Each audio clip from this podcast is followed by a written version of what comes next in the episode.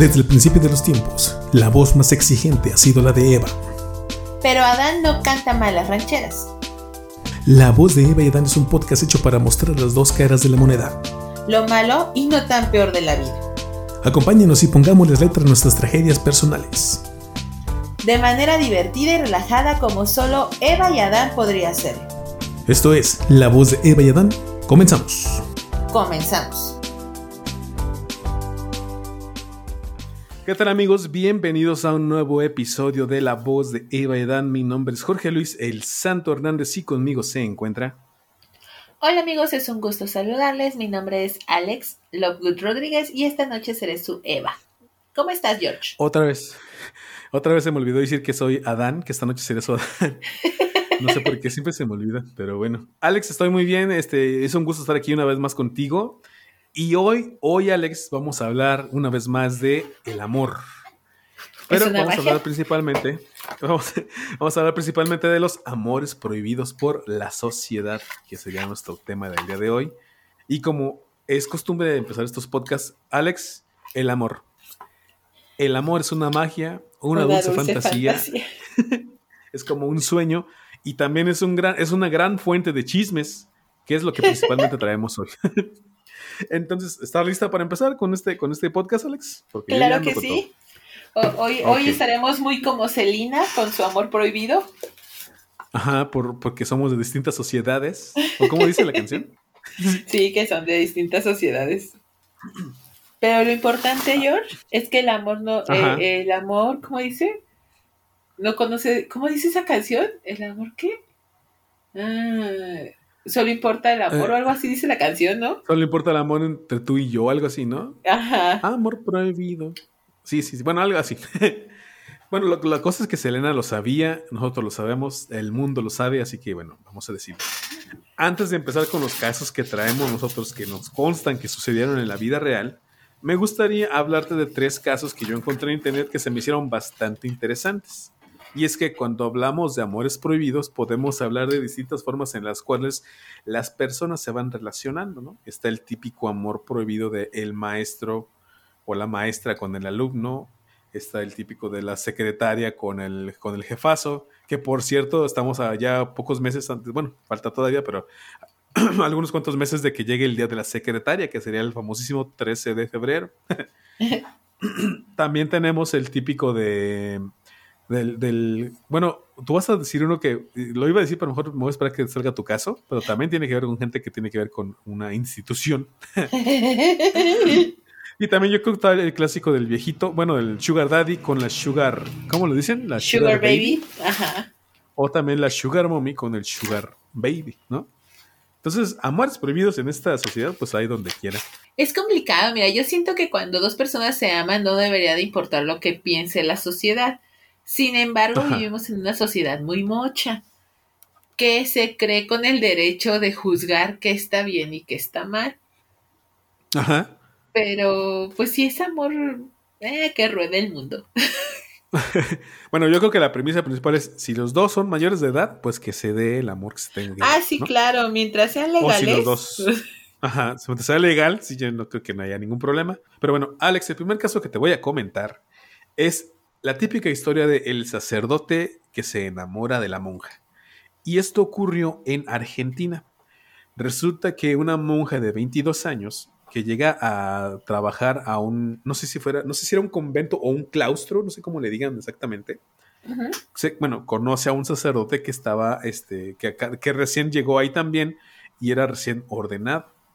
Entonces estos empezaron como que a, el sacerdote tenía, para ese tiempo tenía 18 años, o sea, ella era, ella era ligeramente mayor. a él, no, no tan mayor, pero sí era ligeramente mayor a él. Entonces resulta que se conocen. Y no sé si tú has visto a veces cómo es la convivencia entre padres o entre, entre bueno, entre monjas casi no he visto, pero sí he visto una que otra este, forma de cómo conviven, que son de muchos juegos, de estar conviviendo, de estar acá todo el tiempo alegres, sí se ponen a rezar y, y, hacen las cosas serias que hacen así como, pues, como gente religiosa, pero también está esa parte de la convivencia. Pues resulta que en esa parte de la convivencia estos dos se conocieron y como que de repente así empezaron a sentir mariposillas en el estómago, principalmente el padre, y como vio que la hermana pues no le, no le hacía el feo, pues procuraban de repente pues empezar a conocerse. De hecho, ellos supuestamente pensaban en un principio que, el, que estos sentimientos que tenían era como una cuestión de, pues sí, de la convivencia, de la hermandad que se vivía en el claustro donde estaban. Para esto, ella es la que se empieza a dar cuenta que pues estaba enamorándose del padre. Y él, fíjate, ella ya había tenido, creo que sí me, sí decían que había tenido algunos novios antes de volverse monja. Ya ves que luego a las mujeres también les da, bueno, también a los hombres, ¿no? Que los dejan a los novios o las novias y, por, y por despecho y por dolor se van y se, algunos se van al ejército y otros se meten de padrecitos. Ajá. Entonces, ella sí sabía que estaba pasando, sí, sí eh, alcanzó a entender que era lo que le estaba pasando, que era enamoramiento, pero el padre nunca había tenido novias, más ni siquiera le había tocado convivir con mujeres porque él desde que eh, empezó la escuela, pues estuvo en escuelas que eran católicas, entonces puros hombres y todo el tiempo, hasta que, bueno, llega y la conoce, y de hecho vi las fotos del padre y la, y la monja, y la monja no era fea, ¿eh? Sí tenía todo su look de monja, pero no estaba fea. Y el padre también era así, güerito, grandote, ¿no? estaba, estaba guapo el señor. Pues total, se dan cuenta que se quieren, se dan cuenta que esto que les, que les está pasando es amor, y que pues la gente los va a empezar a juzgar, ¿no? Porque pues cómo se va a enamorar el padre de la monja. El padre que tiene que ser un, un ejemplo de celibidad, ¿o cómo se dice? celibato. Celibato. De celibato, ajá. Y la monja que, si los vamos a lo que es el significado de ser monja, que sería una esposa de Dios o la mujer de Dios, entonces así como, no manches, esto es sacrilegio.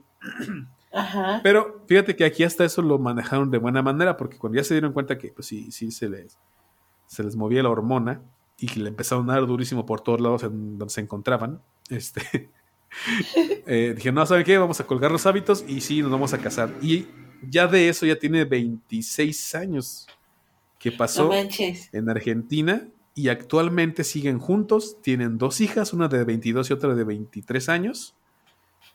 Y pues se enamoraron y, fue, y triunfó el amor, Alex. En este caso, triunfó el amor. ¿Cómo ves?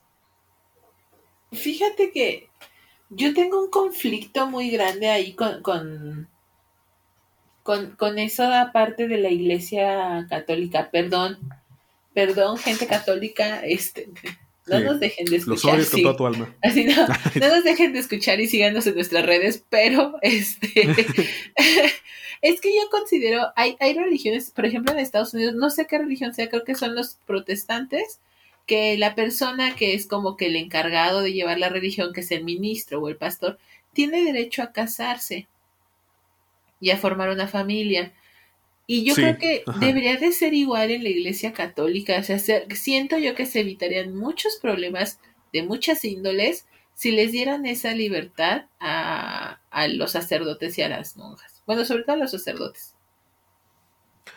Sí, sí, de hecho sí, de hecho sí hay propuestas hasta donde yo he oído que sí hay propuestas en las que dicen, pues ya dejen a los padres que se puedan casar, ¿no?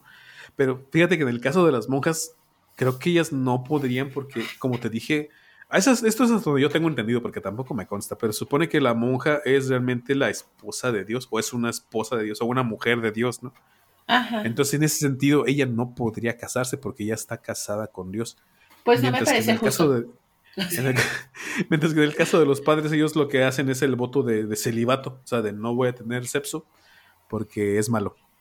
Pues o porque mi energía es toda para, hacer. Pues no, no es justo, Alex. Y me parece machista. pero yo que te puedo decir, así es la iglesia. Pero bueno, yo también considero que pues, los deberían dejar casarse, o sea, pues que ¿Qué habría de malo? Aparte, harían crecer la iglesia y así inclusive los sacerdotes podrían dar las pláticas que dan pues, para los matrimonios, por ejemplo, ¿no? Ajá. Porque luego viene un sacerdote, sacerdote célibe que te quiere venir a hablar de hasta de sexo, de educación sexual. Y pues, cuando, se, supone, en teoría, que él no sabe. Que él no sabe, exactamente. No, aparte, o sea, ay, bueno. o de estar con una mujer, ¿no? De convivir con una mujer cuando supone que él pues tampoco sabe. Ajá. Entonces, pues sí, sí, sí, sí. Así está el primer caso, Alex. ¿Ibas a decir algo más? No, no, no. Ok, vamos al segundo, que viene de, de internet, de esta gente extraña que existe por el mundo. Y este es el típico caso de la maestra que se enamora del estudiante. Esto ocurrió por allá de los años 1997 en Estados Unidos. Resulta que una maestra de 34 años se enamora de un alumno de 12 años. No manches. Y hasta ahí, y hasta ahí digamos que no está tan mal, o sea, entre comillas, pero resulta que las cosas se empeoran porque la maestra ya estaba casada y ya tenía tres hijos. Y aún así, pues dijo, no saben qué, a mí me gusta este chamaquito y me lo voy a dar. Y se lo dio múltiples veces en la escuela, en el auto, en el estacionamiento, hasta que de repente el, pues el esposo de la maestra empezó a sospechar de, de ella y el alumno porque como que lo veía muy seguido, como que le mandaba mensajitos y como que ahí estaba pasando algo raro, ¿no? Esto el esposo lo comenta con algunos de sus familiares y pero él lo quería mantener así como pues necesito hablar con alguien de esto que me está pasando que no sé si es cierto, no me consta nada, pero aquí están pasando cosas extrañas y luego este familiar va y, va y, desata todo el escándalo a la escuela donde trabajaba la maestra. Total, a la maestra la mete en presa seis meses no se arrepiente de nada. De hecho, le ponen una orden de restricción con el alumno. Cumple su condena, sale, sale después de seis meses de la cárcel y se vuelve a meter con el alumno y la, policía los encuentra infraganti. Otra vez en, en, el estacionamiento de la escuela, en el auto de la maestra. Hasta ese momento, el alumno aparentemente sí estaba o sí tenía cierto cariño por la maestra, ¿no? Y resulta que la maestra la vuelve a levantar a la cárcel, pero ya iba embarazada del alumno. Y tuvo a su primera hija con él, o sea, bueno, a su hija, sí, a la primera hija del, de su alumno con, en la cárcel. Que de hecho, Alex, no sé si has visto, hay, una película de Adam Sandler que, donde considero que se hizo referencia a este caso que se llama Ese es mi hijo. Es una película malísima, de comedia también muy mala, pero habla de algo parecido a esto. ¿Qué crees que no le he visto? pues igual te la recomiendo para que la cheques porque ahí pasan cosas todavía peores. Pero bueno, sale la maestra, bueno, la maestra cumple una condena, me parece que de cuatro años en la cárcel, sale, tiene una orden de restricción contra el alumno, ya por esto pues ya el alumno ya había crecido, obviamente, ¿no? Por el tiempo que había pasado, ya conocía a su hija y todo, y se vuelve a emparejar con el alumno y, y se embaraza de su segunda hija. No manches. Obviamente pues ya se había divorciado del esposo, ya la familia ya la había pues sí, dejado, ya la había dado casi casi por muerta, y termina casándose con el alumno, ya cuando ya había cumplido la mayoría de edad. vivieron un tiempo juntos, esto pasó hasta 2007, y después de 2007 ellos empiezan, pues, se pelean y se, y se divorcian. Y entonces, pues todo lo que vivieron, pues valió, valió cacahuata, porque pues, realmente el amor no triunfó como tal. Después la maestra se enferma y pues termina muriendo por una enfermedad muy grave y el alumno pues se quedó con, sus dos hijas y con el recuerdo de, pues, de esta mujer que, que, quiero pensar fue el amor de su vida en su momento. ¿Cómo ves esta otra historia de Internet? No manches, o sea, la primera sentencia de seis meses fue súper cortita, debieron haberle dado más. ¿Era corrupción de menores? Sí, sí, sí. Sí, también a mí se me hizo raro que fueron seis meses. Yo sí decía, por lo menos un año tendría que haber estado. Y, sigue siendo muy cortito. Pero le dieron seis meses. Es que se me hace que no levantaron realmente cargos contra, contra la maestra, o sea, los, los familiares, pero sí la, la, institución. Entonces, yo creo que también por eso no, no fue tan grave, quiero pensar. Pero es que, ¿cómo te enamoras de un niño de 12 años? O sea, era pura. Yo no creo que estuviera enamorada, más bien era pura calentura, porque, o sea, el enamoramiento implica muchísimas más cosas y, y cómo siendo una persona, era treintañera, dijiste, ¿no? Sí, tenía 34 años cuando empezó toda esa historia. ¿Cómo te enamoras de, una, de un niño, literal, de un niño de 12 años toca gengue que no, o sea, era pura calentura, porque sí, ¿de qué podían hablar? Ay, mis, no me salió bien la pues tarea, o sea. Bueno, yo creo que por lo que cuentan aquí en la historia, yo creo que no hablaban mucho. Sí, pues te digo, o sea, este, eso no era apareándose. Eso no era enamoramiento, era pura calentura. Ajá. Pero bueno, mira, bueno, es que tuvo su primera hija y la calentura no se le bajó. Tuvo su segunda hija y las y pues siguieron poniendo. Pum, pues a lo mejor era muy bueno el niño, pero. O sea, no. Pues sí, está, está. Es que mira, en el caso de cuando, de lo típico de los alumnos, del alumno que se enamora de su maestra y todo esto, yo creo que eso es algo muy típico que pasa en las escuelas, que de hecho lo, lo relacionan con el complejo de Edipo. Y es una cosa que se supera, ¿no? Pero eso se ve sobre todo en la primaria, bueno, kinder primaria. Ajá. Porque ya cuando vamos a, por ejemplo, secundaria, prepa, pues yo creo que ya, ya no se diga universidad, pues yo creo que ya hablamos, ya hay hormonas, ya, ya es, ahora sí que es todo lo, es la atracción sexual así puramente en su naturaleza, ¿no? Entonces yo creo que eso es lo que les pasó, o sea, fue atracción, atracción sexual a todo lo que da, no se les quitó tan fácilmente y pues se dio esta historia tan extraña, ¿no? Yo me acuerdo que yo en la primaria sí me enamoré de mi maestra de tercero, oh. con la que estuve hasta sexto.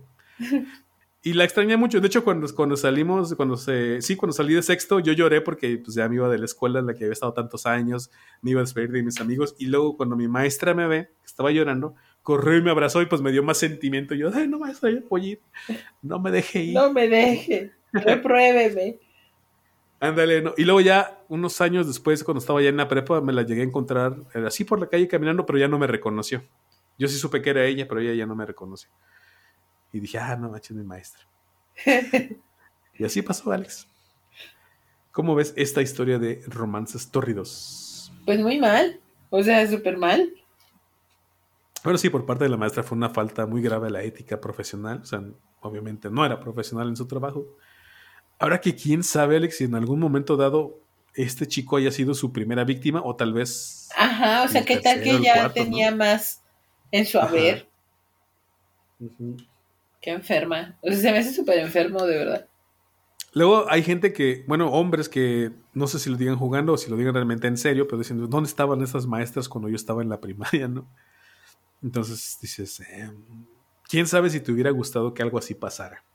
Porque yo, por ejemplo, una, la primera maestra que tuve en primer año de, de primaria, yo me acuerdo que le quise dar un regalo, hasta me acuerdo de su nombre, de Margarita Flores Pérez, la voy a quemar.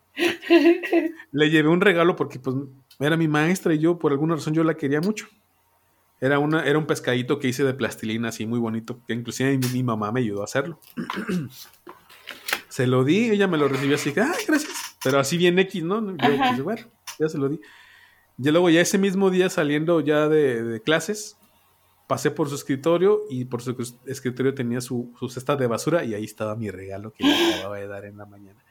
Y yo dije, no le vuelvo a dar nada a esta mendiga vieja. Ah, qué poca ser. No sé si lo tiró a propósito, no sé si se le fue por accidente, no sé, pero sí, sí me, me hizo sentir muy mal, muy, muy mal. ¿Tú crees? Ahí está una anécdota mala que me ha pasado. Vamos con la siguiente historia, Alex, para, para, que no nos deje este mal sabor de boca.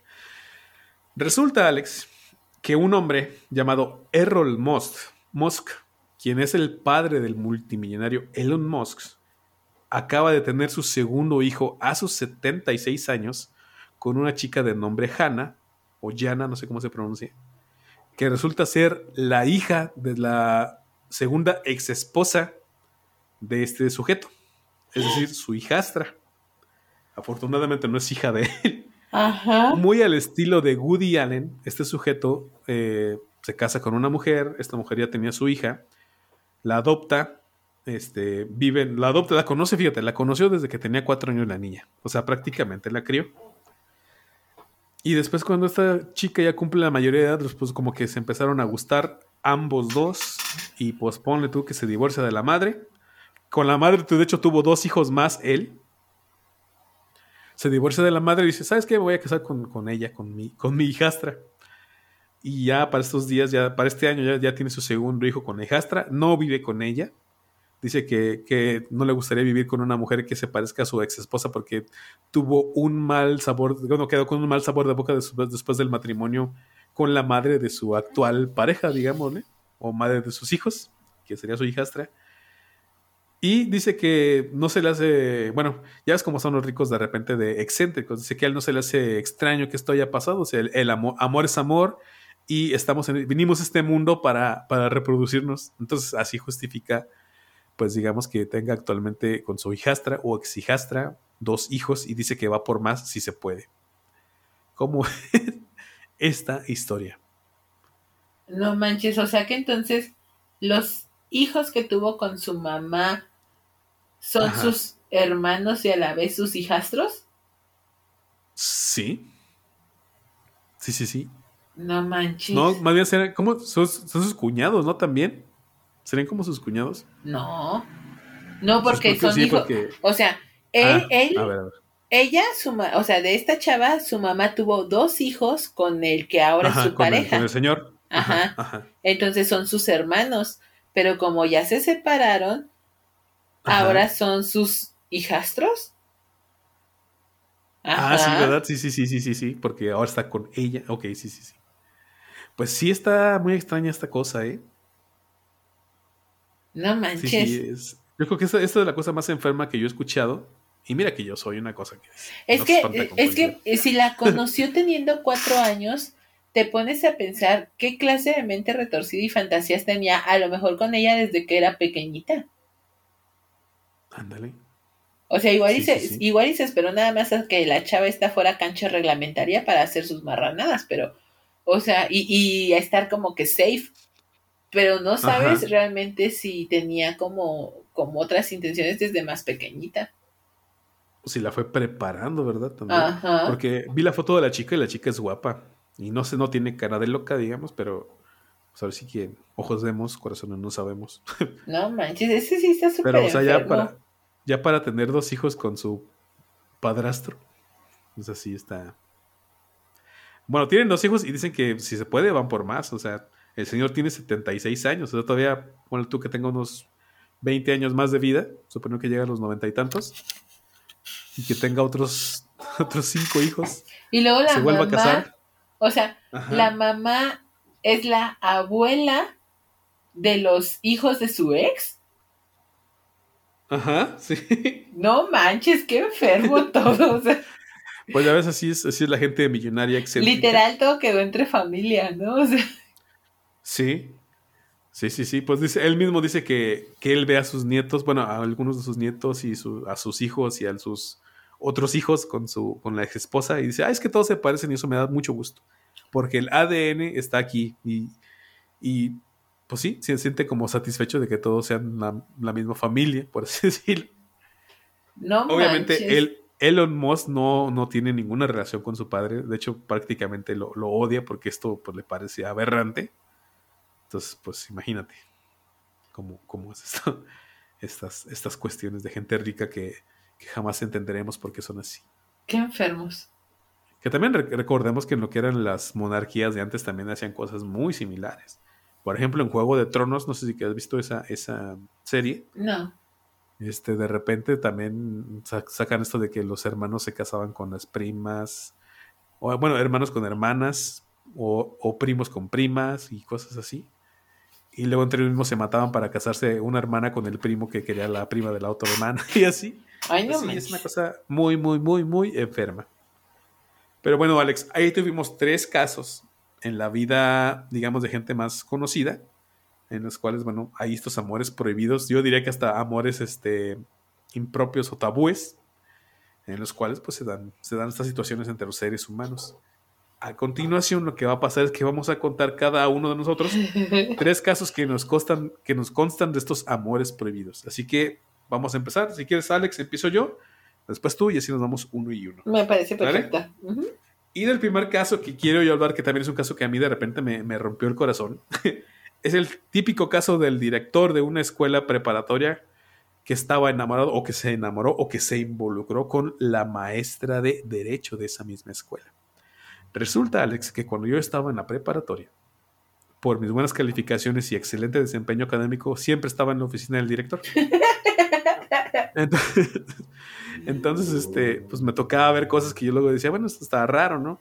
El director en ese tiempo era un señor así, sí, era una, persona que se veía importante, que se veía imponente, tenía una voz esota acá muy, muy, muy chida, ojazos así verdes, era pelón, pero tenía como que porte de caballero. O sea, sí, sí era un ejemplo a seguir, digamos, en ese sentido.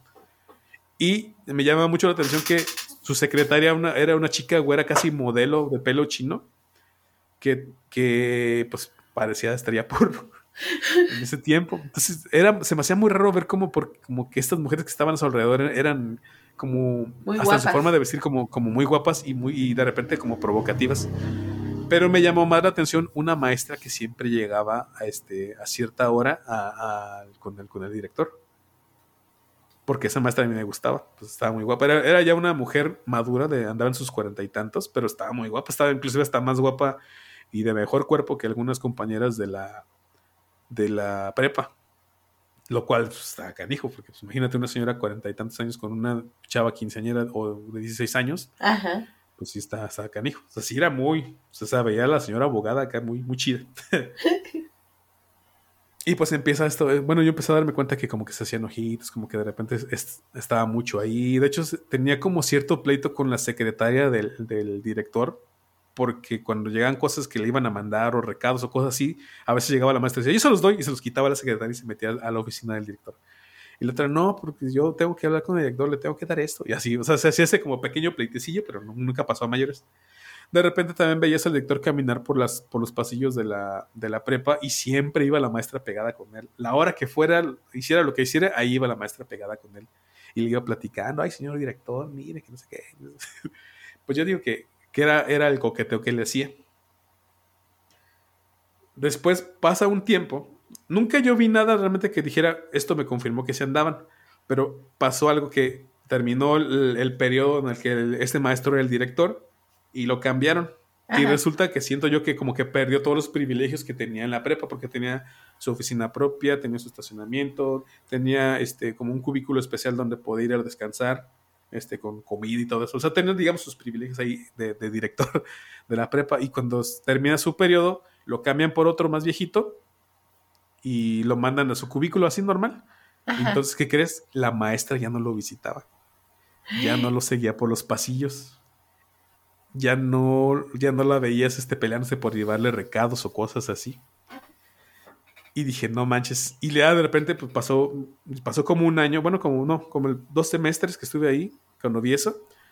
Y el director ya lo veías pues tristecillo ahí, ya caminando como un maestro normal con sus libritos a dar su clase. Pero triste porque la maestra ya andaba atrás del otro director. Así como andaba con él, pues ahora ya andaba con el director que estaba actualmente. Nada más que ese no le gustó. No anduvo mucho tiempo con él porque como que estaba más viejito. Entonces fue así como de no manches. Y la maestra pues ahí anduvo. Anduvo pues por así que viendo quién sería su siguiente víctima, ¿no? ¡Qué trepadora! Era, pues yo no quiero hablar mal de la maestra porque me llegó a dar clase y era muy buena maestra, pero sí en ese sentido lo que hacía sí era así como muy. Puede ser muy buena maestra, pero eso no le quita lo trepadora. Sí, era, en ese otro sentido sí era una, trepadora. Una vampiresa la veía yo como una vampiresa.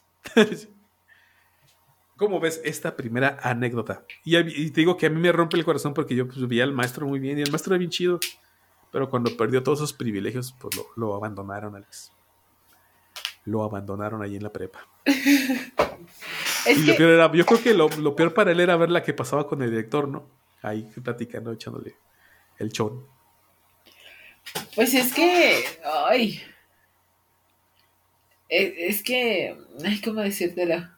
Mira, eso, ahí nuevamente voy a tentar contra mi género, ¿no? Pero, o sea, eh, muchas veces los hombres creen así como que, ay, es que yo las domino y no se dan cuenta que es al revés, o sea, la mujer es la que domina y aquí se vio comprobado, o sea, una vez que esta persona no le funcionó, no le servía a la maestra, sale, va y te desecho y eres algo descartable y el que sigue, porque, o sea, no está mal que lo diga, era una trepadora, estaba buscando escalar.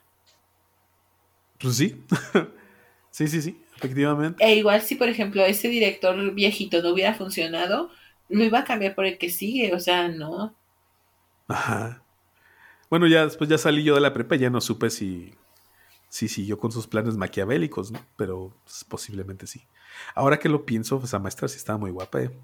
Bueno, pero bueno. Alex, ¿cuál sería tu anécdota para comentar hoy? Fíjate que también se da en una escuela. Y yo fui testigo de, esa situación en un colegio de, de, de aquí, este, en el cual yo trabajé eh, éramos pocas maestras, éramos como unas cuatro o cinco maestras, porque nada más, era una escuela bilingüe, entonces había las maestras de español y las de inglés. Y este, cuando yo entré, yo entré ahí al colegio a medio ciclo escolar. Y pues yo no hablaba, casi no era como que, uy, muy, muy, muy sociable. Tú sabes que no soy precisamente la persona más sociable del universo, pero soy muy observadora. Entonces yo veía que había una de las maestras que se llevaba, para mi gusto, excesivamente bien con el conserje. Te estoy hablando que la maestra era, tendría a lo mejor unos 28, 20 y tantos años. Ponle tu 30. ¿Va? Y eh, el chavo, el conserje, porque era chavito, o sea, el conserje tendría unos 18, 20 años. O sea, acabadito de salir de la prepa. Sí, vamos a ponerle unos 22 años, ¿va? Ajá, ok, ok. Entonces, pues sí había ahí una diferencia pues importante de edad, que sabemos que para el amor no hay de edad, ¿no? Aquí el punto es que la maestra era casada. Ok. Y con una hija. Ok. Y el chavo era soltero pero el chavo era sobrino de la directora del colegio. Ok. Entonces, haz de cuenta que, las dos directoras, porque eran dos directoras en el colegio, la mamá y la hija, eran personas que se sentían así como que de élite y de la crema y nata de la sociedad, que no era cierto, pero se creían de esa forma. Santo Dios, creo que sé de dónde me estás hablando. Sí, sí, sí, de hecho, tú trabajaste ahí. Ajá. Este, entonces se creían como que de la crema y nata de la sociedad y el sobrino era hijo de la parte pobre de la familia, por así decirlo. Ajá. Entonces lo tenían trabajando ahí de conserje. El sobrino ya después yo me enteré, pues sí tuvo unas cuestiones ahí como de, pues le entraba duro a, al alcohol, se metió en muchos problemas y demás, y lo metieron a trabajar ahí para tenerlo un poquito más controlado. Yo no sabía que eran familia hasta que una vez me comentaron, porque de hecho lo trataban muy mal. O sea, Ajá. tú decías, ay, qué, qué jefas tan déspotas, porque realmente lo trataban mal y le gritaban muy feo. Y ya después dije yo, no manches, son familia, peor aún, ¿no? O sea, porque. Sí, sí, sí. o sea, y este chavo andaba con ella y yo de cuenta que mi salón quedaba enfrente del salón de la maestra. Entonces yo llegaba súper temprano. De hecho era la primera en llegar al colegio y me metí a mi salón, pero yo no prendía la luz porque aparte me, quedaba como que dormidilla unos 15 minutos. Entonces, el único que sabía que estaba ahí era el portero, que era otro señor, un señor, bueno, el vigilante, un señor más, más grande, y ya yo le decía, no, pues ¿sabe qué? Me voy a echar una siestecita. Sí, está bien, mismo, que no sé qué. Y yo me metí a mi salón con la luz apagada y todo, pero yo veía, o sea... Sí, sí, sí. Yo veía cómo llegaba la otra maestra y ya sabes, se producía así el flecazo y el labial y todo. Y después llegaba el chavo y llegaba a saludarla, entre comillas, pero así se daban sus, sus fajezones. O sea, sí se, sí, se daban gusto. Sí, pero era una cosa que de verdad, qué bueno que los niños no llegan temprano porque se echaban un espectáculo. Y yo, bien boyerista. Estoy ahí pegada viendo. ¿no? no, pues es que yo no podía prender la luz porque me daba pena, o sea, que ellos supieran que yo sabía, ¿sabes? Ajá. Entonces ya me esperaba hasta que él se iba como que a hacer sus cosas y la maestra llegaba a otra y se salía a su salón a chismear y ya yo prendía mi luz. Ajá. Y ya, ay, no teníamos llegar y no, voy llegando. Pero ya después supe que el esposo se dio cuenta, porque aparte salían juntos. Ok. O sea, era así como de que, ay, vamos a echar chevecito, sí, para, para. Y e iban varias maestras y e iba el chavo este y esta iba con su esposo, entonces se le juntaba el ganado ahí. y, y se daba, y ya después el esposo se dio cuenta y de hecho yo supe que lo mandó golpear. Ah, no manches. Sí, porque de hecho se cuenta que fue, creo que fue un viernes, este, salimos del colegio, todo bien, ¿no es qué? Y el lunes no llegó el chavo. Y se me hacía a mí súper raro porque yo decía, pues es como que muy, al menos en el trabajo era muy cumplido y siempre estaba, ¿no? Ajá. Y luego el martes llegó todo golpeado, pero golpeado mal plan, o sea. Que lo agarraron entre varios. Sí, o sea, mal plan, mal plan de ojo morado y la nariz quebrada. No, o sea, era una cosa fea. O sea, que yo cuando lo vi, le dije, ¿qué te pasó? Yo hasta dije, lo atropellaron, o sea, estaba muy feo todo. Y ya el chavo me platicó, y me, porque el esposo era guarura de un bar aquí en Celaya o algo así. Ok, no manches. Y me comentó el chavo que, que incluso lo amenazó con una pistola. No manches. Ajá, a ese grado llegó. Y ya después, este, pues obviamente le tuvo que decir a las directoras por qué llegó golpeado. Y pues eh, renunció. Él renunció y dijo, no, pues yo ya no puedo estar aquí porque no quiero estar cerca de, de ella para evitar más, más broncas. Y este, y él renunció y la maestra la despidieron. Así. No manches. Fíjate que en ese colegio yo también viví algo parecido con una maestra, pero ahí sabíamos que esa maestra ya tenía problemas en su, con su marido en su casa, que ya, de hecho, ya quería separarse. Entonces de repente yo sentí, y mira que es muy raro que yo me dé cuenta, pero yo dije, ah, caray, como que esta maestra yo le estoy gustando, porque me echaba unas miradas así muy, muy, así de, como invitando, no sé cómo decirlo, y me sonreía mucho, y cuando, y pues no sé, yo, yo sentí que en un dado momento me estaba diciendo, ¿sabes qué? Pues como que tú me gustas, maestro, ¿no? Ajá. Pero como sabía que su esposo era bastante conflictivo porque ella misma nos había contado, pues yo nunca quise ir más allá. Pero la directora, una de las directoras que están ahí en ese colegio, se dio cuenta y sí me dijo, ándate con cuidado porque esta mujer sí es un poquito conflictiva. Entonces, yo que tú no hacía nada. Y dije, ah, ¿para qué?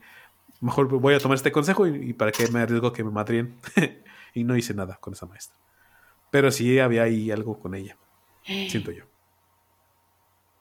y luego yo le quise tirar el can a la directora. ¿A la chica o a la grande? No, a la, más grande, la señora. ¿A ti te gustan mayores? De esas que llaman señoras. Me gustan mayores, sí, sí, sí. Y entonces fue, pues ya, por eso me corrieron y ya, ah, no es cierto, no. no, ya nomás pasó así. Aunque la directora, la que era la, la, más joven, sí era muy guapa. Bueno, a mí sí me parecía muy guapa, pero sí era muy, muy payasa. Porque no es guapa. Se, entiende así. Bueno, a mí me gustaba, Alex. ¿Qué quieres que te diga? no me juzgues. Yo le tiraba a, lo alto, ¿no? no es guapa, pero sí es muy creída. Sí. Bueno, a mí me gustaba. Bueno, la cosa fue así. Bueno, Alex, ahí estuvo tu, tu primera historia. Era la primera, ¿verdad? Sí. Sí. De repente me confundo. Vamos con la segunda historia que traigo yo, donde me consta que cosas raras pasaron en algún lado. Y esta es la típica historia también de una maestra, pero esta vez es la maestra con un alumno. Fíjate que traemos muchas historias de, la educación y eso tiene que ver con que pues, los dos somos psicólogos educativos y en su momento estuvimos o estamos muy inviscuidos en lo que es la cuestión de la, de la educación y esperemos que, que no nos quemen o que no se enojen con nosotros, ¿no? Pero ¿para qué hacen cosas que no, luego no quieren que la gente se entere? pues sí. bueno, la cosa es lo siguiente. Cuando yo estaba también en la prepa, este, en la prepa teníamos eh, a partir del segundo semestre, cada, después de segundo no, después del primer semestre teníamos que realizar servicio social cada semestre. En los últimos dos semestres me junté con una bolita de amigos que me encontré ahí en la prepa y que de repente dije, ah, mira, con eso me llevo muy bien. Éramos como seis y nos empezamos a juntar para ver qué íbamos a hacer de servicio social entre todos. Ya nos íbamos a un solo lado, ya pues, nos seguíamos viendo, hacíamos el servicio social y pues convivíamos. En una de esas tenemos un amigo que le decíamos el cuasi. Imagínate lo guapo que estaba. y este chavo como que era, no sé, era, era medio raro, pero como que todo el tiempo estuvo buscando novia y en la prepa pues no, no consiguió. Y para, el último año en el que yo estuve haciendo servicio social, para el último semestre en el que estuve haciendo servicio social, nos cambiaron a una maestra nueva de servicio social. Era la maestra que teníamos anteriormente, era una señora ya grande, ya tenía sus fácil 60 años y se quiso jubilar. Tenía ya el tiempo, o sea, ya tenía todo para jubilarse, entonces se jubiló y se fue. Y nos mandaron una maestra más o menos jovencita, para ese tiempo ya tendría, andaría en su máximo 35 años. Pero ya tenía como que esa esa forma de pensar o esa, no sé si, si, decir este, bueno, ella, ella, ya se daba porque como no se, no se había casado para esa edad, ya se sentía solterona, ya dejada, quedada y todo lo demás, ¿no? Ajá. Lista para vestir santos. y este. Y pues empezamos a convivir con ella, como nos veíamos muy seguido, porque íbamos todos a su, a su, a su cubículo para dejar los reportes del servicio social, pues resulta que uno de nosotros, este, pues de repente como que le empezó a hacer ojitos a la maestra y le empezaba a coquetear así, pues típico coqueteo como que es de, de broma, pero como que ahí hay algo extraño, ¿no? Y así pasó el tiempo, pasaron, pasó ese semestre, casi ya para el final, de repente este, nuestro amigo el Quasi se nos perdía. Siempre nos juntábamos este, más o menos como a la una de la tarde para ir a jugar fútbol. Y pues si no, si no estaba él, nos completaba el equipo y luego ya no nos dejaban entrar porque nos faltaba un, compañero. Y así como, pues ¿dónde está el Quasi? No, no, pues no sé, no lo he visto vamos a buscarlo, le íbamos a buscar por todos, no lo encontramos y resulta que lo encontrábamos en el cubículo de la maestra platicando ahí muy a gusto con ella, este, hasta sentado en silla y todo, ¿no? La maestra no era fea y este, y pero sí tenía como que la autoestima muy abajo porque de repente hacía comentarios así, no, pues es que una que una que no tiene el cuerpazo, pues nadie le hace caso y una que no tiene el pelazo, pues hace lo posible por verse bonita y el cuasi siempre, no, pero sí está, está muy guapa, maestra. Yo la admiro mucho. Pues ya yo salí, digo, ya, era mi último semestre y ellos todavía se quedaron un año más. Este, y después de ese año me entero que el cuasi y esta maestra se habían casado. Bueno, se habían juntado. Primero los habían, los habían cachado que se habían juntado y después ya se habían casado. Ya para esto ya había salido el de la prepa. Se habían juntado y después ya se habían casado por el civil. Hubo boda y todo. Y actualmente ellos siguen juntos y creo que tienen un hijo. No, o sea, la maestra le dobla casi la edad. Si ella tiene ahorita, ¿qué te gustas? ¿Cuarenta y tantos? Sea, él andará apenas en sus 28, algo así. Entonces, fíjate, ahí estuvo esta historia de amor, donde aquí el amor sí triunfó. No estuvo tan, digamos, tan inapropiada, porque se esperaron a que saliera de la prepa, o sea, ya tenía sus 18 años, cuando ya se habían juntado, pero sí hubo ese tiempo en el que estuvieron coqueteándose, en el que estuvieron ahí en la prepa, que se veían, que no se veían. Yo no sé qué tanto hayan hecho, pero sí pasó ahí eso. Y siguen juntos, que es lo bueno. No manches. ¿Cómo ves, Alex? ¿Cómo ves con mi amigo el Cuasi? Pues es que siempre hay un roto para un descosido, entonces. saludos, saludos a mi amigo el Cuasi, a ver si nos escucha. este, pues qué bueno que triunfó el amor. Pues sí, no, yo digo que está bien. O sea, hay historias bonitas como esta, como la de la monja y el, y el sacerdote, ¿no? Que ellos dijeron, ¿saben qué? Así nos gustamos y, vamos a dejar los votos y nos vamos a casar. Y esta es otra más o menos parecida, donde no hubo tan, cosas tan inapropiadas, pero pues así pasaron. No sé qué tanto haya faltado a la ética profesional la maestra en, la escuela, pero. Ah, súper sí faltó a la ética, ¿no? Eso súper sí. Pues pero. Ay, no sé. Es que.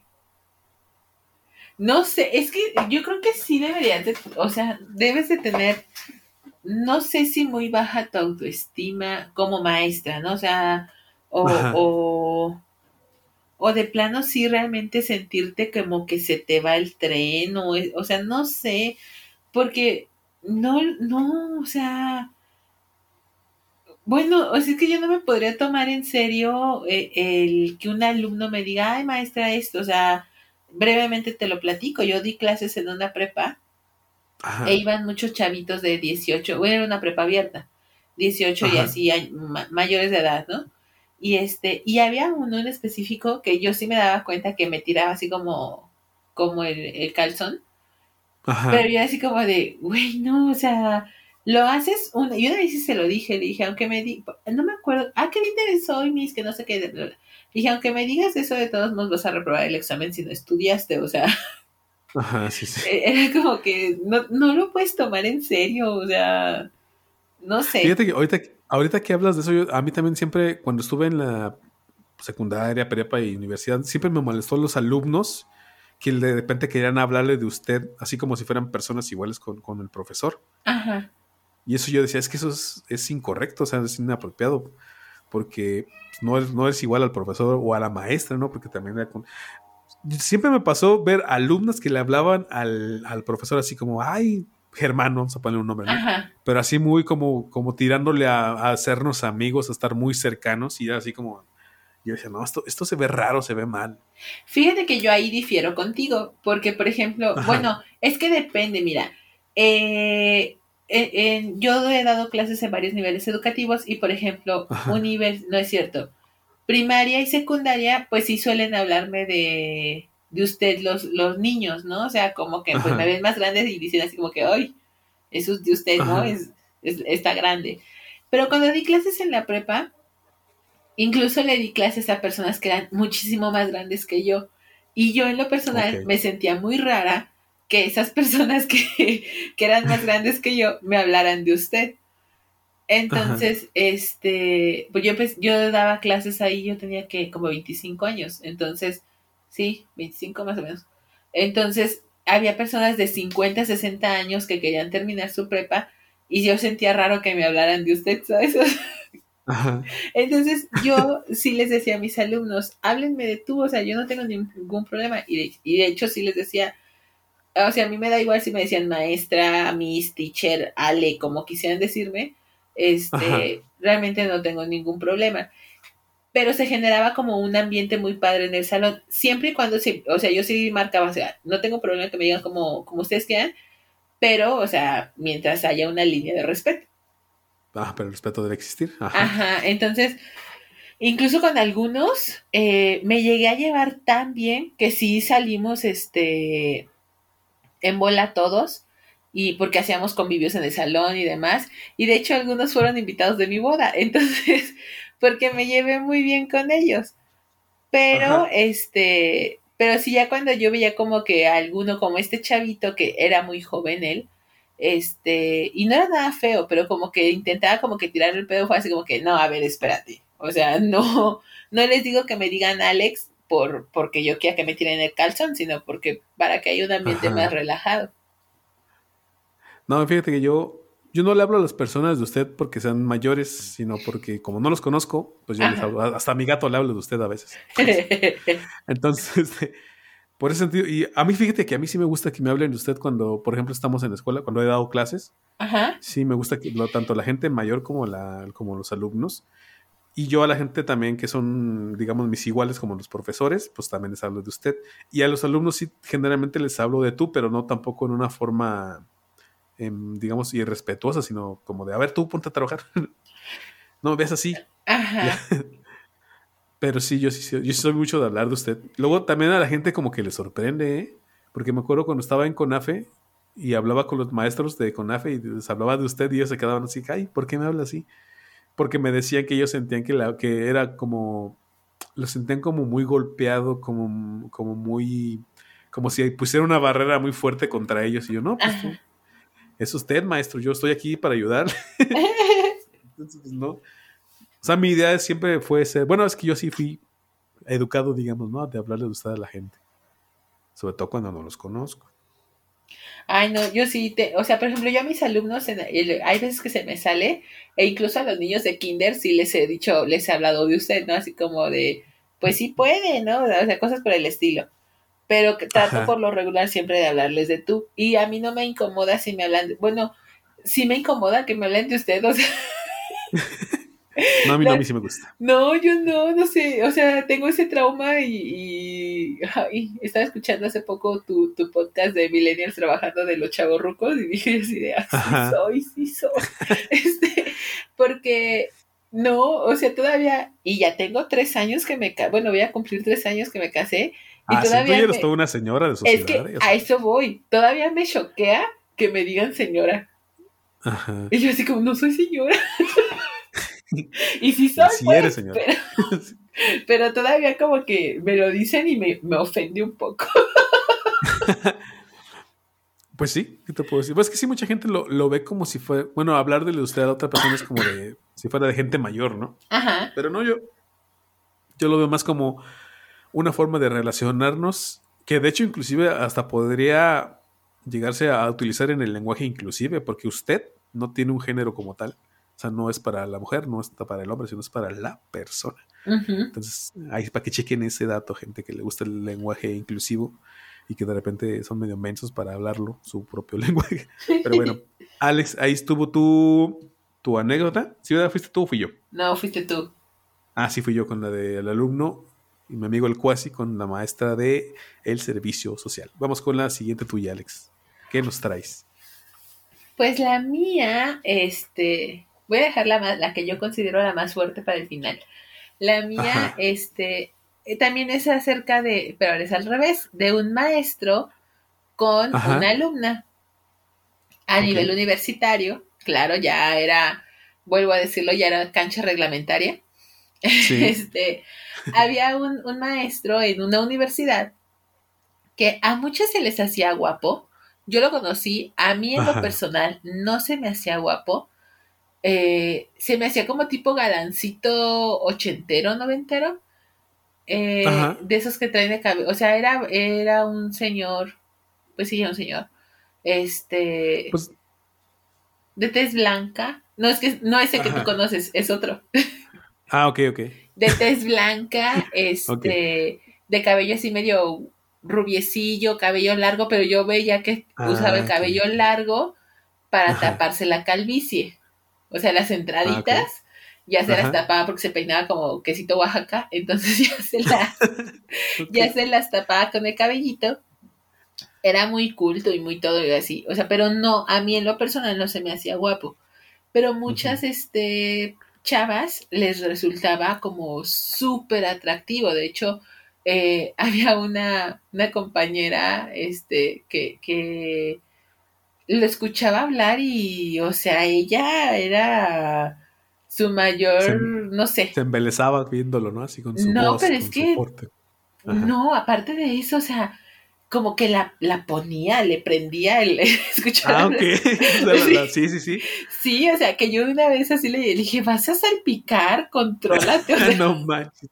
Así, o sea, de ese grado, ¿no?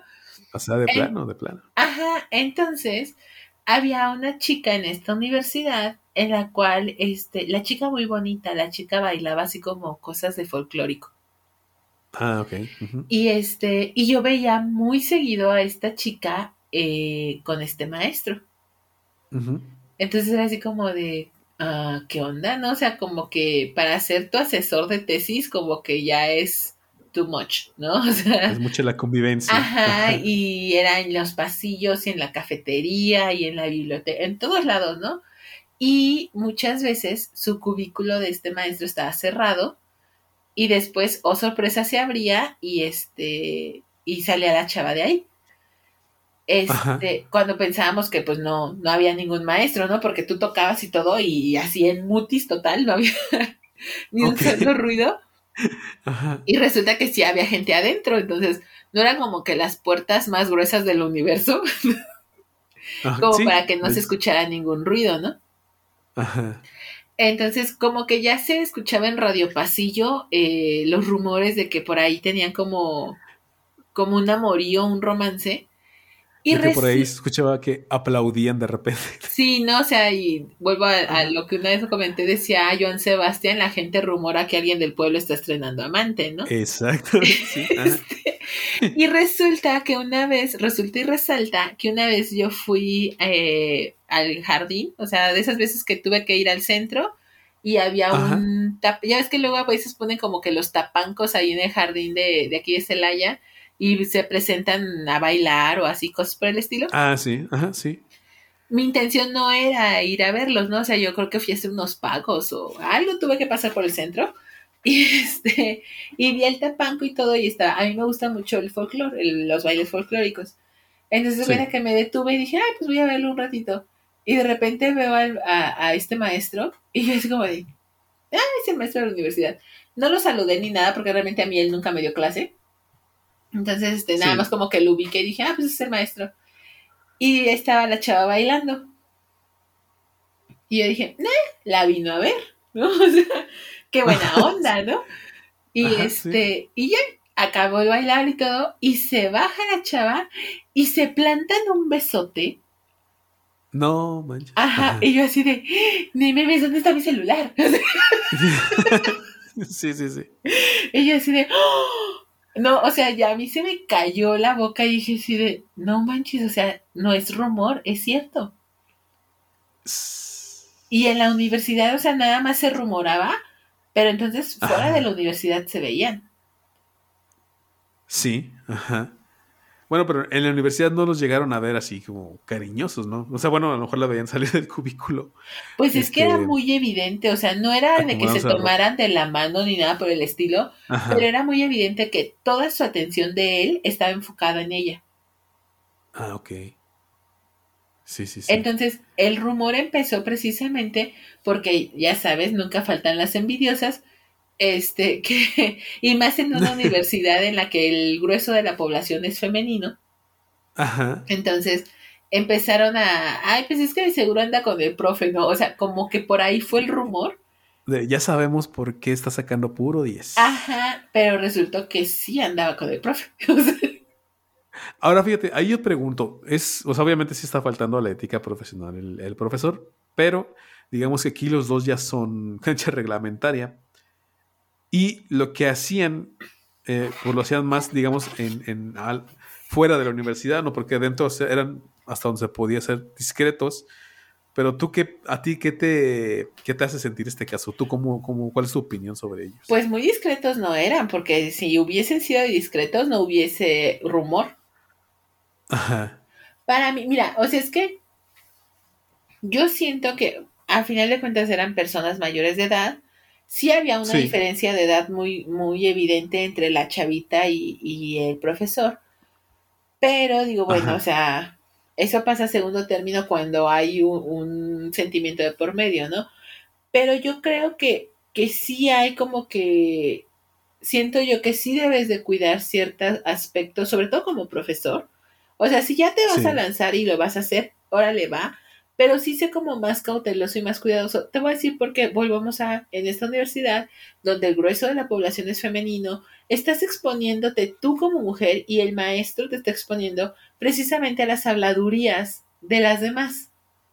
Sí. Entonces, porque a lo mejor te quiere tanto y es tan atento, tan detallista, tan estoy aquí al pendiente de ti, y es evidente, o sea, ante la vista de las demás personas. Entonces yo creo ahí que a lo mejor no es que estuviera mal que salieran, porque pues los dos eran mayores de edad, pero sí creo que la forma en la que llevaron la relación dentro de la universidad no fue la adecuada. Mm. O sea, creo pues yo que sí debieron ser un poquito más discretos en, no, en el hecho no despasarse las cinco horas que estaban en la universidad juntos. Ajá, sí, sí, sí. Sí, pues es que ahí detonó todo, o sea, todo, obviamente todo el mundo iba a hablar, todo el mundo iba a especular y todo el mundo le iba a atinar. Exacto, aparte era así como de nadie realmente sabía si el maestro era casado o no era casado y demás. Entonces ah, se hicieron como que muchísimos chismes alrededor de ella. Eh, le pusieron muchos peyorativos. Entonces era así como que, o sea, siento yo que eso fue lo que no estuvo bien que no cuidara ese aspecto. ¿Se terminó su carrera ahí en esa universidad y todo? Sí. Ok. Entonces, eh, te digo, o sea, tuvo muchos peyorativos ella, entonces fue como que, creo yo que eso no fue lo correcto, o sea, pudieron cuidar un poquito más ese aspecto y a lo mejor nadie se hubiese dado cuenta, ¿no? Hasta que ya terminara ella la, la universidad, porque precisamente, así como tú lo mencionaste, ¿no? O sea, había mucho rumor de, ay, pues por eso saca tal calificación, o ay, por eso esto, o sea, y no, pues si anda con este, o sea, si le daba clase a otro maestro y también le iba bien en la escuela, porque a lo mejor la niña era muy listilla, este, ay, pues también, y así lo escuché. obviamente iban a empezar, sí, sí, sí, iban a empezar a Literal lo escuché, no, pues también se las está dando a este, o sea, Oye, ¿y las maestras nunca llegaron a decir algo? Las, las otras maestras o los otros maestros de la misma institución no llegaron a decir así como, oye, aquí está pasando algo raro. Pues mira, sabemos perfectamente que en esa universidad existía la mafia del poder. Entonces. sí. Pues entre ellas también se cubrían y pues también entre las maestras, o sea, en, ah, las maestras hubo amoríos con maestros y demás, pues ya este es de las nuestras. O sea. ah, ok. Entonces, pues no. ¿De qué cosas se viene enterando uno? No lo mencionaban. ok, Alex, pues ahí estuvo tu eh, segunda historia, ¿verdad? Esta es la segunda. esta es la segunda. Ok, yo voy a hacer una pequeña historia de la cual también me voy acordando que viví también cuando estuve en mis primeros semestres de la universidad y tiene que ver con un chavo que era parte de nuestro grupo de, de los primeros semestres. Este chavo era como muy querendón, o sea, cuando llegó a la universidad y vio que la mayoría de las de los alumnos eran mujeres, pues dijo, de aquí soy. Entonces le tiraba el cano a toda la que podía, tanto del grupo como del otro grupo, como de los otros semestres, como inclusive a una de las profesoras más jóvenes que nos daban clases en aquel tiempo. Ahorita me estaba acordando porque hasta lo, hasta lo vi el chavo este, porque en, plena clase se paraba y le preguntaba a la maestra, oye, este tal, ahí me dice su nombre, oye maestra, oye maestra, este, ¿y usted ha, pensado en tener hijos? Y la maestra también como que de repente, no sé si, si tal vez estaba, se sentía muy sola y ya estaba un tanto cuanto desesperada diciendo es que no tengo pareja. Entonces ella empezaba a responder estos cuestionamientos y nos empezaba a contar, no, pues es que yo hace, hace tiempo que no tengo pareja y me siento un poquito sola y sueño con un tipo de hombre y así como de por qué no está contando esto si la clase es de estadística, ponle tú, ¿no? O sea, algo totalmente diferente a lo que estaba, a lo que estaba tratando ella como tema. Y este chavo pues le hacía preguntas, le hacía preguntas y de repente ya las preguntas se volvían muy insistentes en el sentido de maestra, pues usted sabe que yo soy su alumno preferido, usted sabe que yo la quiero mucho. Este, sería un honor para mí en algún momento dado invitarla a salir, invitarla, y así como, y enfrente de todos, Alexandra, ¿no crees que esto lo hacían así a escondidas? Ni nada, estábamos ahí todos y ahí se escuchaban todas estas, esta, todos estos este, peticiones del alumno hacia la maestra. Total, llega un día en el que pues igual platicando de la clase normal, de los temas que ella trataba, y pues otra vez este alumno se para y le dice que, que si alguna vez había pensado en tener hijos, y la otra empieza, pues sí, la verdad, y creo que ya encontré a un hombre con el cual podría tener un hijo, y lo dejó así al aire y todos nos quedamos así como, bueno, las mujeres todas, y yo así de, ¿qué está pasando aquí? Yo me quedé con la idea de que pues ya era así como decir, dame todo tu amor, que le haya dicho eso a la maestra, a este chavo, a este alumno. Ya después ya no supimos nada de ellos porque después este chavo a partir del tercer semestre se salió de la carrera.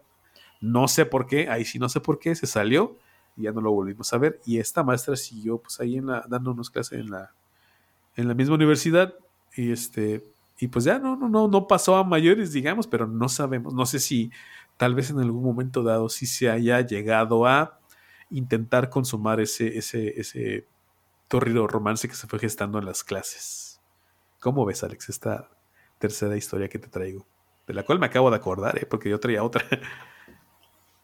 Es, es que fíjate que en esa universidad de Celaya, de aquí de la ciudad de Celaya, se, se dan muchas historias así, o sea, yo no la quiero como que, es que yo pudiese tener una cuarta historia, pero no, o sea, nada más te voy a, así como mencionar a grandes rasgos, a mí me tocó ver historias, así como tú dices, ¿no? O sea, de la maestra que pues ya estaba como quedando su bracito a torcer con el, con el alumno. Sí. De alumnas con, con maestros, de maestras con maestros casados, o sea, que, que, resultaron en niño, o sea, no, o sea. Ok. E, esa, esa escuela, no sé.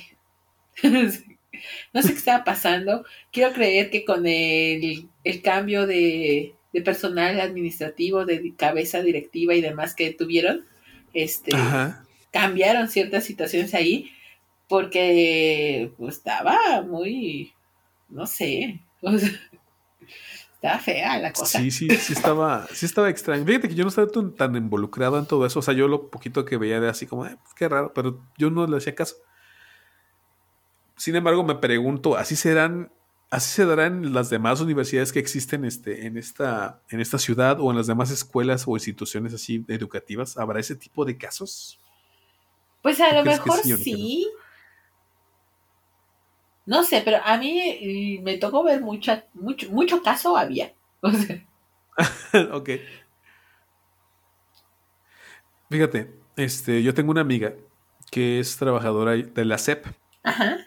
Eh, ella es, es, es psicóloga educativa, y entonces le toca andar por varias escuelas, le toca convivir con muchísimos maestros y me cuenta que dejando de lado todo lo que tiene que ver con la educación y con las instituciones y todo esto, la convivencia entre los trabajadores de la educación, sí de repente es un tanto cuanto este, subida de tono. Y de hecho ella se ha enterado de casos en los cuales este, pues hay, por ejemplo, no sé, no sé cómo decir esto sin, sin sonar este raro, ¿no? Pero hay maestras que de repente tienen hasta incontinencia tanto de, de de, de, la orina, como de las heces, porque dicen, y ellas mismas lo cuentan y hasta lo presumen en las convivencias, yo cuando todos están muy ebrios, porque pues ahora sí que ellas sí utilizan todo su cuerpo para vivir su vida plenamente. Entonces llegan a un punto, o sea, cuando me contó eso le dije, o sea, ¿sabes tú que para que esta cosa pase de incontinencia tan de un lado como del otro, es porque eso ya está muy usado, digo, porque eso ya está... Bien pues, muy guapo. y me dice, pues sí, pero eso es lo que ellas mismas cuentan, o sea, no les da pena. De hecho, no tendría por qué darles pena, pero tampoco es como para estarlo eh, comentando en una convivencia con tus compañeros de trabajo, ¿no? Es que, bueno, fíjate que citando una canción que anda muy de moda, que no sé quién la canta, que no sé ni siquiera catalogarla en un género, pero literal en el magisterio un cochinero, o sea. ah, sí, sí. la canción dice en el radio un cochinero, pero no, o sea, en el magisterio un cochinero.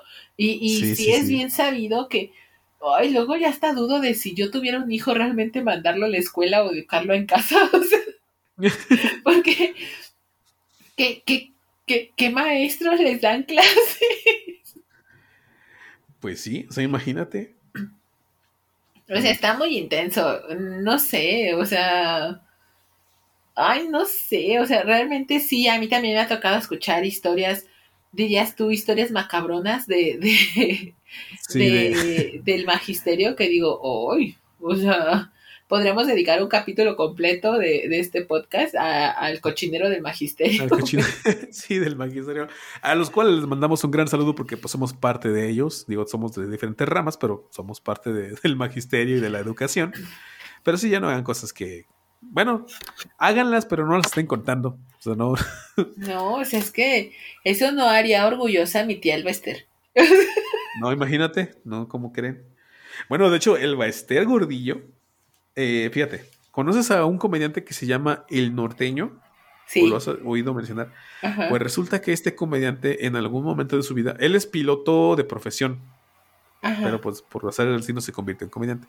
Resulta que en su momento, cuando Albester Gordillo estaba en el pleno poder de, del sindicato de la educación, él trabajaba para ella como piloto de, de, su, digamos, helicóptero personal, en el cual la llevaba para diferentes lugares donde tenía reuniones. Entonces le tocaba convivir mucho con ella comenta que en alguna ocasión, estando en, Mérida, me parece, bueno, en un lugar muy caluroso, eh, llegan al helicóptero, se meten al, hotel donde van a estar, este, donde se va a hospedar la maestra y todo. Va con su equipo, o sea, ellos no iban solos, iba la maestra, iba su equipo que le ayudaba para pues, maquillarse o, sus asistentes y todo esto, y él como piloto, ¿no? Que también le asistía cuando él quería. Resulta que esta maestra en un momento dado le dice, bueno, la señora Alvestar le dice, ¿sabes qué? Se me olvidaron mis chanclas en el cuarto. Ve por ellas, por favor. Y ya lo manda y entonces va corriendo, ¿no? Él comenta que él subió las escaleras, el, cuarto no estaba lejos, era como un tercer piso. Llega al cuarto, abre la puerta y luego tratando de buscar inmediatamente las chanclas y la maestra Alvester Gordillo ya estaba ahí.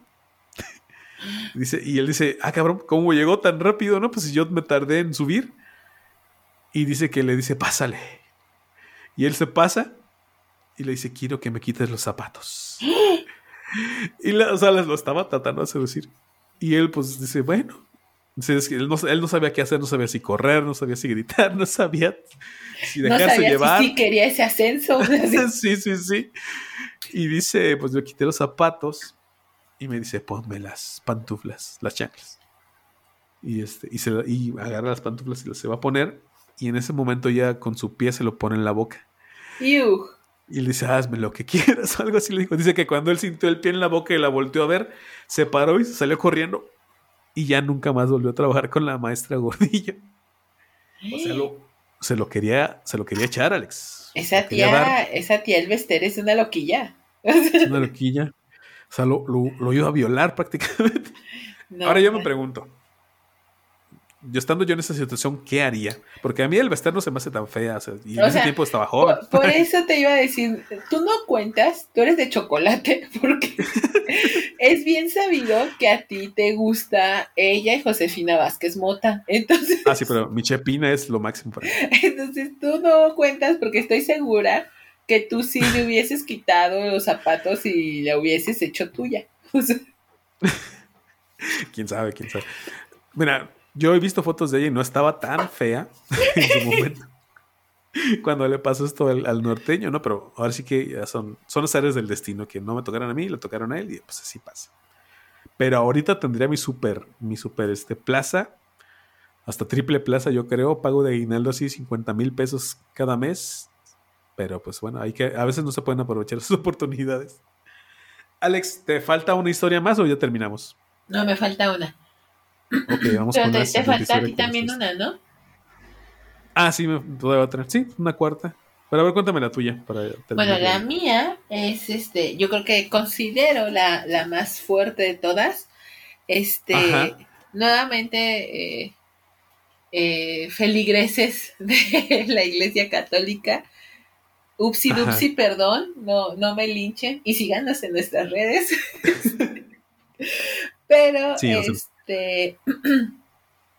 pues resulta y, y, resalta que hubo un tiempo en mi vida en el cual este, yo como que estaba perdida.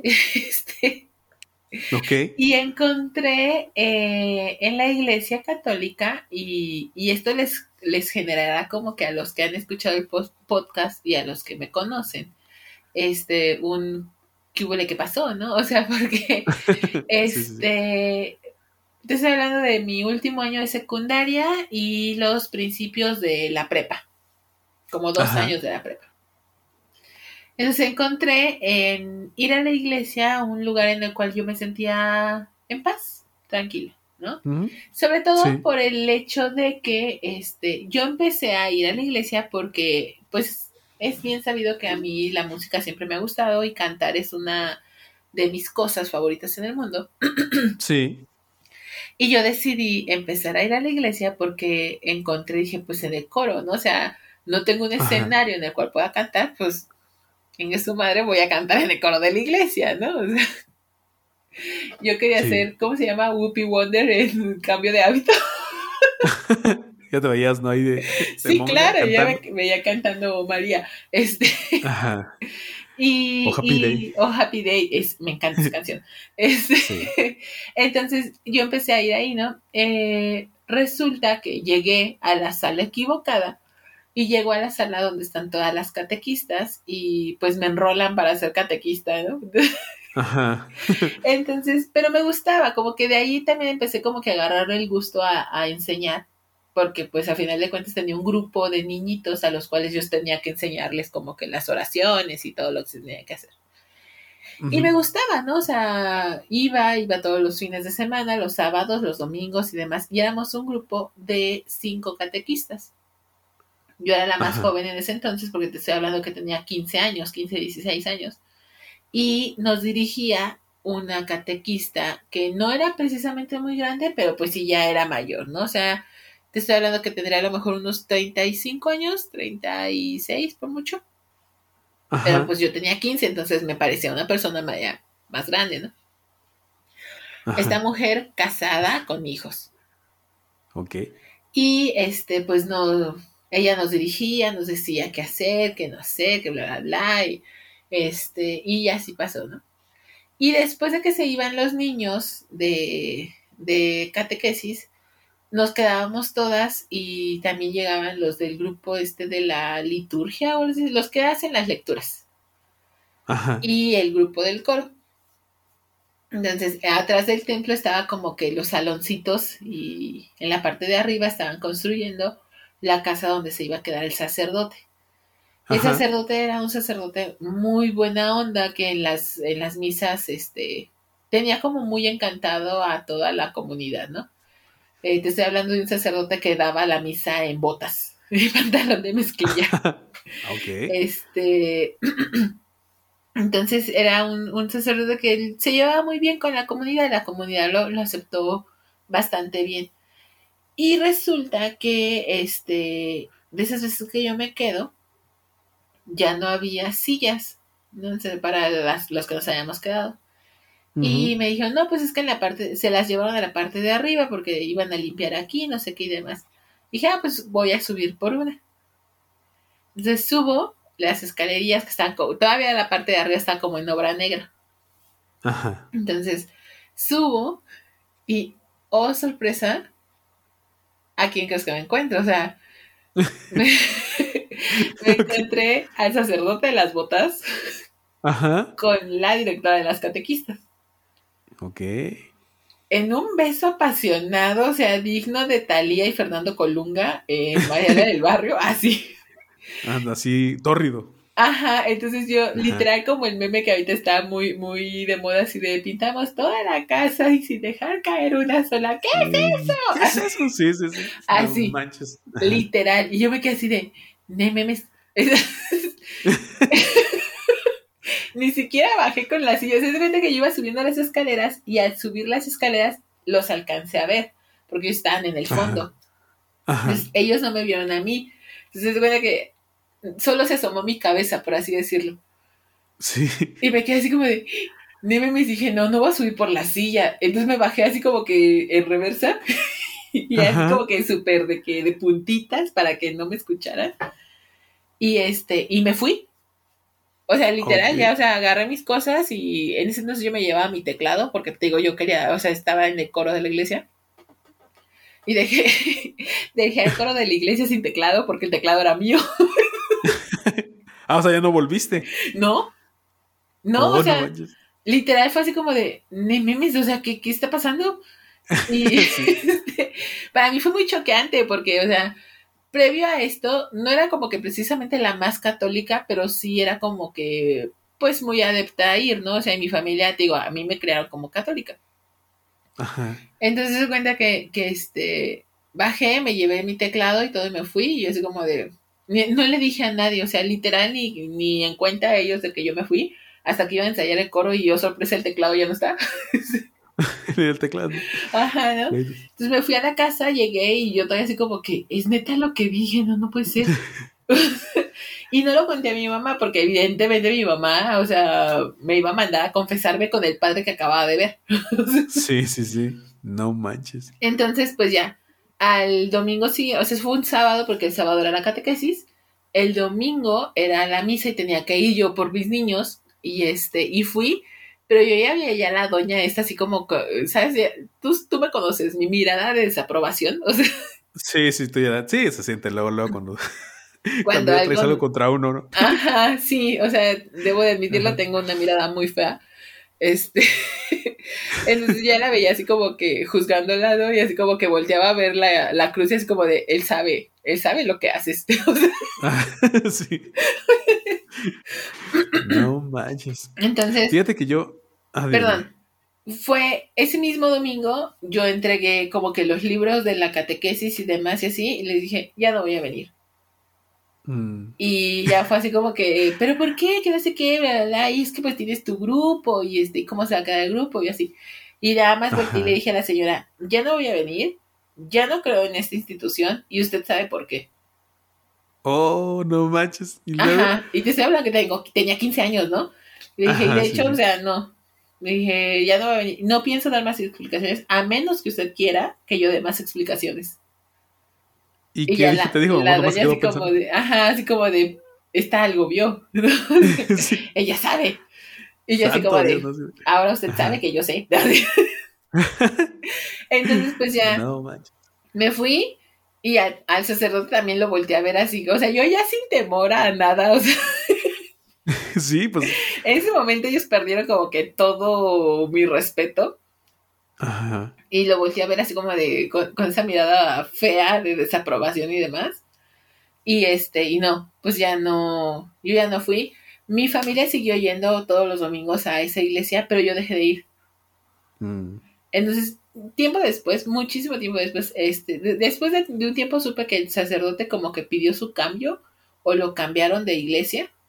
Ajá y ya no estaba ahí. Y la señora esta catequista ya tampoco era parte de las catequistas. No, no sé qué habrá pasado, no sé si se habrán dado cuenta o, ajá, sí, desconozco. Pero tiempo después mi mamá sí me dijo, es que no entiendo por qué si en algún momento de tu vida fuiste, ¿cómo decirlo? catequista y estuviste ahí metida y que el coro y demás, muchas de algunas tías e incluso mi abuela, perdón, llegaron a pensar que yo me iba a ser monja y en algún momento lo llegué a considerar. Entonces, porque de hecho tengo una tía que es monja. Entonces dije, yo voy a seguir con la tradición. Vamos a hacer de esto una tradición. Fíjate que en su momento también yo en algún, alguna vez pensé en ser sacerdote o ser padrecito. ¿En serio? no, no, no entendía la, lo que significaba hacerlo, pero yo quería, dije, ah, pues igual sí, me hago. Y ya me veía aquí en la. ¿Cómo se llama? Donde van aquí los, los aspirantes a, sacerdote. ¿En el seminario? Anda al seminario. Ya me veía ahí, ¿no? Estaba en la prepa y, y alguna de mis opciones era esa. Pues si no, me voy al pues seminario y me gustaba, porque sobre todo, fíjate, yo no soy, yo no soy en sí religioso, no me gusta la religión, cómo la manejan.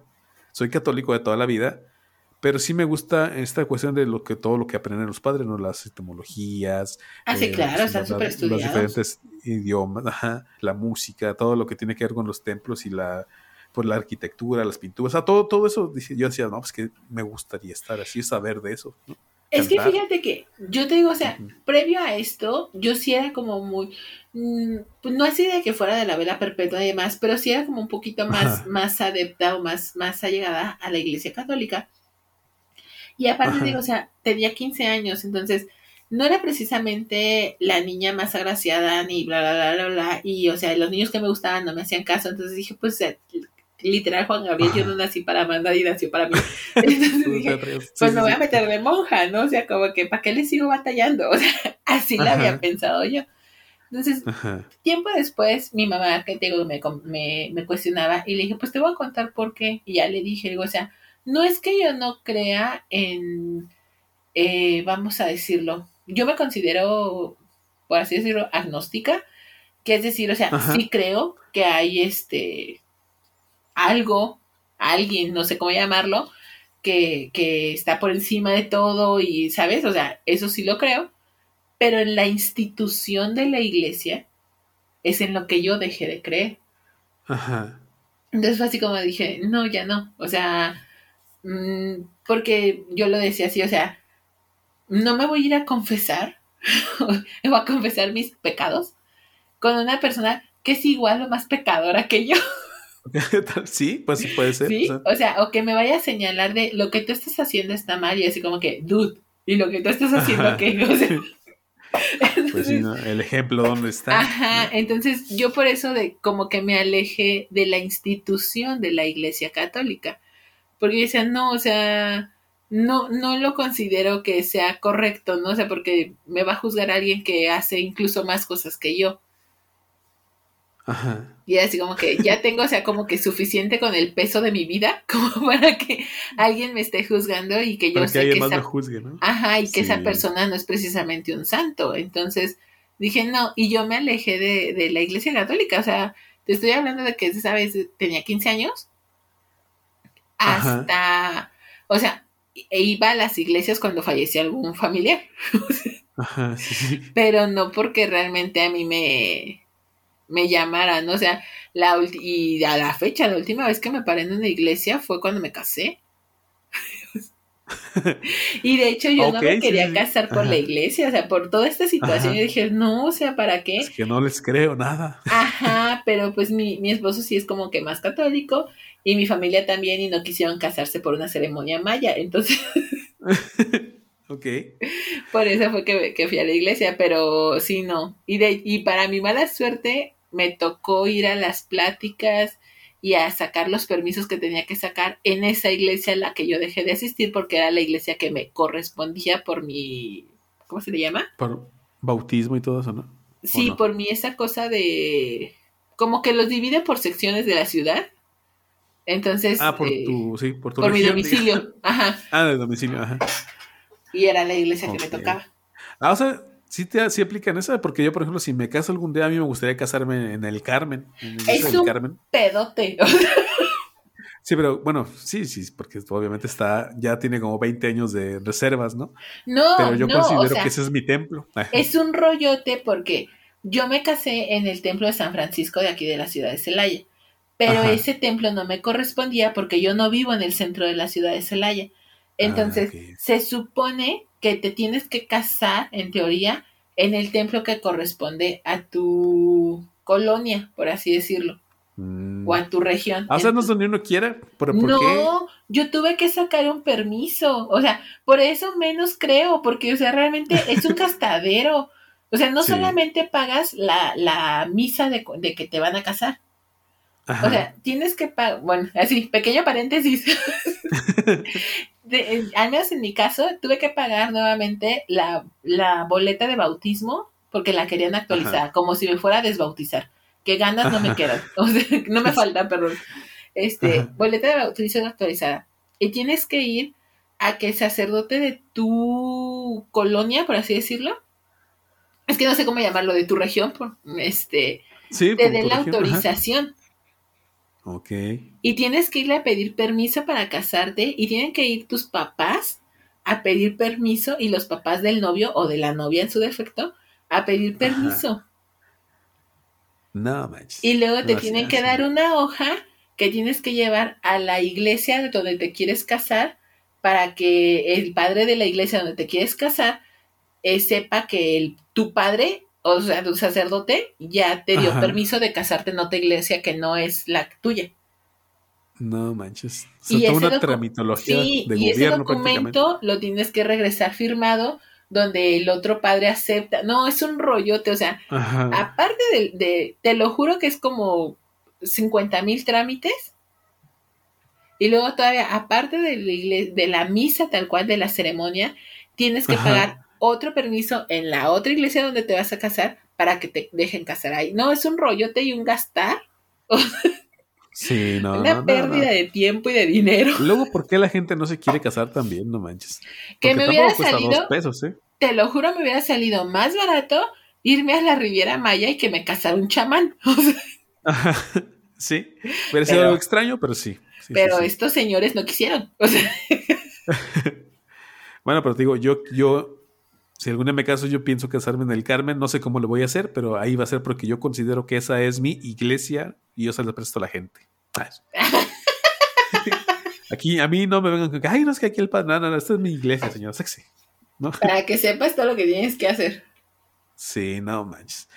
Pues bueno, Alex, ya para despedir el podcast, yo iba a contar una historia más, pero como tiene que ver con una universidad y no quiero quemarla más, porque no, pues para qué nos lo dejamos en, el, en el anecdotario que eh, próximamente tal vez hagamos una segunda, tercera, cuarta parte de este tipo de historias de los amores prohibidos por la sociedad, Alex, como diría Selena.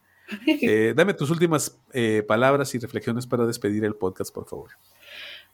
Pues como lo dije en un principio, yo creo que el amor no debe tener prohibiciones o no debe de ser como juzgado pero sí, este, siempre y cuando sea cancha reglamentaria y este, y, y que no, pues no sé, o sea, es que creo yo que sí el amor es muy importante, pero también siento que debes de tener como que mucho, ser muy objetivo de quién te enamoras, o sea, y realmente pensar si, si es enamoramiento o es calentura, o sea, aquí escuchamos de casos que si era enamoramiento, como el de tu amigo, ¿cómo? Cucho, ¿cómo se llama? El cuasi. Ah, el cuasi.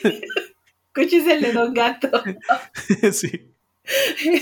o el de sacerdote y la monja, que tú, o sea, ahí sí triunfó el amor. Pero otros casos que nada más son simple y, y llana calentura. Ajá. Entonces, pues no sé, no sé qué pensar. en este caso sí no sé qué pensar. Ok, yo digo que nos quedemos con esos casos donde el amor triunfó, donde todo, digamos, eh, las decisiones que se tomaron fueron en medida de lo posible las más correctas, como por ejemplo los, eh, el padre y la monja que dijeron, ¿sabes qué? Si nos gustamos y queremos estar juntos, pues vamos a dejar los hábitos y ahora sí vamos a poder estar juntos, vamos a poder este, formar nuestra familia y pues les fue bien, hasta el momento siguen juntos con, sus, con su familia y sus hijas. Eh. Y también tomar el ejemplo de las otras donde de plano las decisiones no han sido tan correctas, ¿no? Donde la discreción, donde, donde tal vez este, la edad no era también la adecuada o tal vez también la calentura como tal, donde te dejas llevar por la calentura, por la naturaleza y de repente pues hay veces que se puede complicar bastante hablando desde el plano legal, ¿verdad? Sí, o sea, cuestionense realmente si, si, si van a, a querer intentar algo con alguien que sea menor de edad, cuestionense si las repercusiones legales realmente valen la pena arruinar su vida este, por, por, una cosa. Una calentura. Ajá. Ajá. Cuestiónenselo y, y si realmente lo consideran que sí, pues pues váyanse como hilo de media, ¿no? Pero, sí, sí, sí. Si no, pues sí, estaría cool que lo consideraran bastante. Que se tomen el tiempo para pensarlo bien porque las consecuencias pues son, son pueden ser muy muy fuertes. Ok, Alex, esto ha sido todo por el video. Ah, perdón. Perdón. Pequeño comercial, pequeño anuncio, este lo he ah, dicho varias veces. Este, ya contamos con página de Facebook, entonces este, ah, estaría cool que, nos siguieran. Este, nos encuentran en Facebook como La Voz de Eva y Adán, guion, el podcast.